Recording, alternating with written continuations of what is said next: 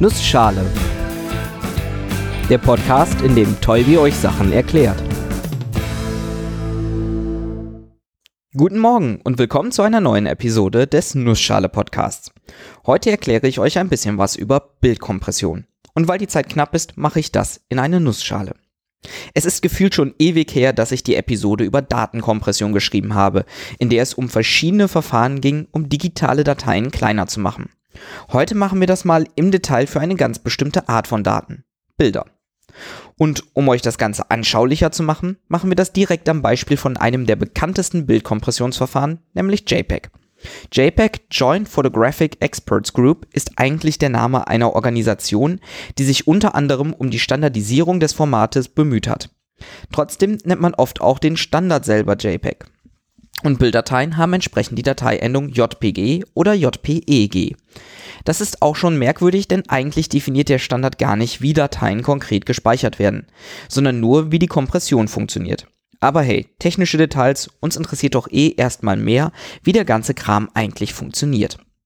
Fangen wir mal mit der Motivation für Bilddatenkompression an. Bilder sind riesige Datenhaufen. Nehmen wir mal ein 10 Megapixel Bild. Das ist schon verhältnismäßig klein im Vergleich zu dem, was aus modernen Kameras so herausfällt. 10 Megapixel bedeutet, dass wir 10 Millionen Bildpunkte haben, die zusammengesetzt das Bild ergeben. Jeder Bildpunkt besteht aus drei Farbkomponenten, Rot, Grün und Blau, die jeweils durch eine 8-Bit, also ein Byte große Zahl beschrieben werden. Damit haben wir also 10 mal 3 Millionen Byte oder 30 Megabyte. Möchte man Bilder im Internet verschicken, hochladen oder auch einfach nur effizient abspeichern, ist das zu groß. Zugegeben, Fotografen speichern ihre Bilder oft im RAW, also im Rohdatenformat, um absolut keine Information zu verschwenden. Aber für den normalen Benutzer sind kleine Dateien wichtiger. Und es ist kein Problem, eine Bilddatei auf 1 bis 3 Megabyte zu reduzieren, ohne dass uns ein großer Unterschied auffällt. Zwar gehen einige Informationen verloren, aber genau die Informationen, die für uns eh keinen großen Unterschied machen. Man kann natürlich auch verlustfrei speichern, aber darüber habe ich euch in der Datenkompressionsepisode schon einiges berichtet. Bei JPEG geht es eher darum, Daten aufzubereiten, damit sie mit einem minimal wahrnehmbaren Verlust extrem klein gemacht werden können. Legen wir also mal los. Ganz zu Beginn wird das Bild farblich umkodiert. Anstatt Rot, Grün und Blau Werte zu speichern, also das sogenannte RGB-System zu nutzen, wandeln wir das Bild in YCBCR um.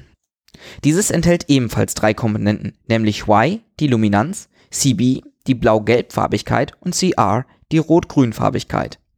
Die Luminanz sieht aus wie ein Graustufenbild und ist auch eigentlich genau das. Es gibt die Helligkeit des Bildes an und ist damit die wichtigste Information im Bild. Die beiden anderen Kanäle geben an, wie weit eine Farbe auf der Rot-Grün-Achse bzw. auf der Blau-Gelb-Achse verschoben ist. Diese beiden Farbkanäle sorgen also dafür, dass Farbe ins Spiel kommt. Die Farbe selbst ist allerdings gar nicht so wichtig für das Bild oder den Bildeindruck. Fehler im Helligkeitsbild nehmen wir sofort wahr. Kleine Fehler in der Farbe fallen gar nicht auf. Deshalb werden erstmal drei Viertel der Farbinformationen weggeschmissen. Jeweils vier Pixel in den beiden Farbkanälen werden dafür zu einem zusammengefasst. Alleine dadurch ist das Bild schon nur noch halb so groß. Als nächstes wird das Bild in 8x8 Pixel große Blöcke unterteilt. Wir gucken uns jetzt erstmal nur diese an, anstatt das ganze Bild zu betrachten, da jeder Block einzeln betrachtet wird und später alle Blöcke einfach wieder zusammengesetzt werden können. Für jeden Block berechnen wir die sogenannte diskrete Cosinus-Transformation. Bitte was? Ich gehe nicht allzu sehr ins Detail aber prinzipiell ähnelt das Konzept der Cosinus-Transformation dem der Fourier-Transformation, die schon mal eine eigene Episode bekommen hat. Allerdings mit Bilddaten. Man kann es sich aber auch noch anschaulicher vorstellen, nämlich so, dass man versucht, den 8x8 Pixel großen Block durch mehrere vorher ausgewählte Blockbildchen zusammenzusetzen. Beispielsweise ist eines dieser Bildchen ein ganz simples graues Bild. Ich kann zum Beispiel sagen, dass ich dieses Bild fünfmal nehme oder dreimal nehme und damit ein etwas helleres, ein etwas dunkleres, aber eintöniges Bild bekomme. Das nächste ist dann ein Bildchen, das links hell ist und nach rechts dunkel wird. Damit kann ich zum Beispiel einen Gradienten im Bild erzeugen. Und dann eines, das von links nach rechts erst hell ist, dann dunkel wird und dann wieder hell. Insgesamt nehmen wir acht solche Bilder. Bei dem achten wird es dann also siebenmal hell bzw. dunkel, von links nach rechts gesehen. Das gleiche machen wir auch noch von oben nach unten und dann diese Bilder kombiniert, zum Beispiel oben links und unten rechts hell und oben rechts und unten links dunkel. Insgesamt gibt es auch hier 8 mal 8 Bildchen. Und jeder Block kann durch eine Kombination dieser Blöcke dargestellt werden. Also zum Beispiel als die folgende Aussage. 11 mal den ersten, also einfarbigen Block. 16 mal den zweiten, also den, der einen Helligkeitsübergang hat. Und 42 mal den, der von oben nach unten hell wird und so weiter. Anstatt sich 8x8 Pixelwerte zu speichern, speichert man sich jetzt in einer 8x8 Matrix, wie viel vom entsprechenden Block ich nehmen möchte. Und das ist dann die Cosinus-Transformation. Damit haben wir noch nicht die Daten komprimiert. Wir haben immer noch das Bild nur auf eine andere Art und Weise dargestellt. Aber diese Darstellung ist extrem praktisch. Warum? Bei richtiger Anordnung der Komponenten der Cosinus-Transformation haben wir oben links das einfache graue Bild und unten rechts das mit den vielen hell-dunkel-Übergängen. Wenn wir uns Bilder angucken, insbesondere Bilder, die aus 8x8 Blöcken zusammengesetzt werden, ist die grobe Intensität viel wichtiger als kleine Veränderungen. Also sind nach der Cosinus-Transformation alle Einträge oben links extrem wichtig und sie werden immer unwichtiger, je weiter ich nach unten rechts gehe. Und das nutzen wir im nächsten Schritt aus. Kommen wir zur Quantisierung. Quantisierung bedeutet normalerweise, dass ich einen kontinuierlichen Wert in einen diskreten digitalen umwandle. Wenn ein Computer beispielsweise nur ganze Zahlen von 0 bis 255 speichern kann, ich aber Werte von 0 bis 1024 habe, dann muss ich diese erstmal durch 4 teilen und abrunden. Aus 10 wird dann eigentlich eine 2,5. Diese muss ich abrunden, da ich nur ganze Zahlen speichern kann, speichere also 2. Rekonstruiere ich die Zahl, nehme also wieder mal 4, erhalte ich 8. Nicht ganz die 10, die ich vorher hatte, aber noch okayisch nah dran.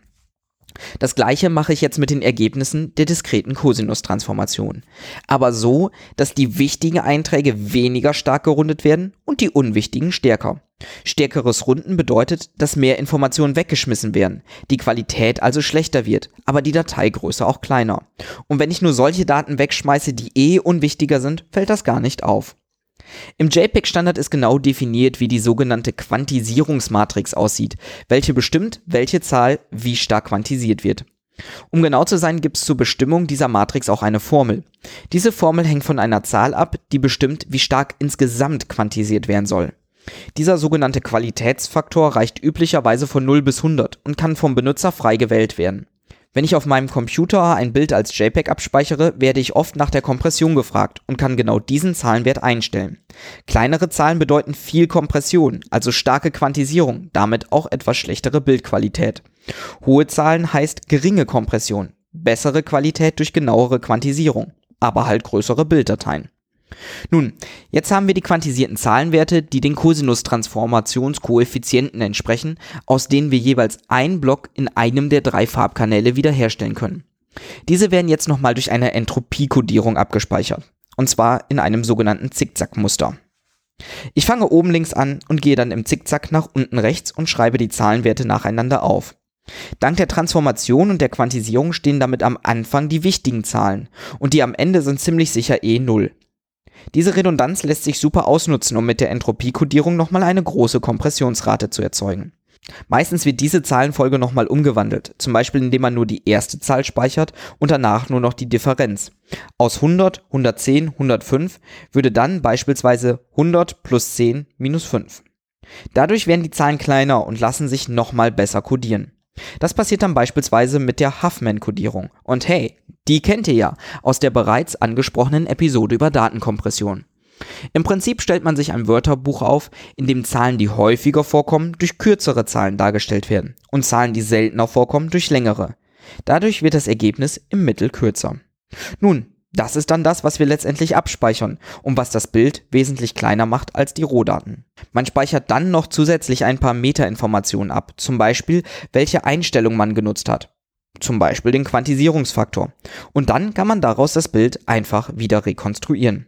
Und das ist auch schon das ganze Geheimnis hinter JPEG und andere typische Verfahren aus der Bildkompression allgemein. Bis nächste Woche.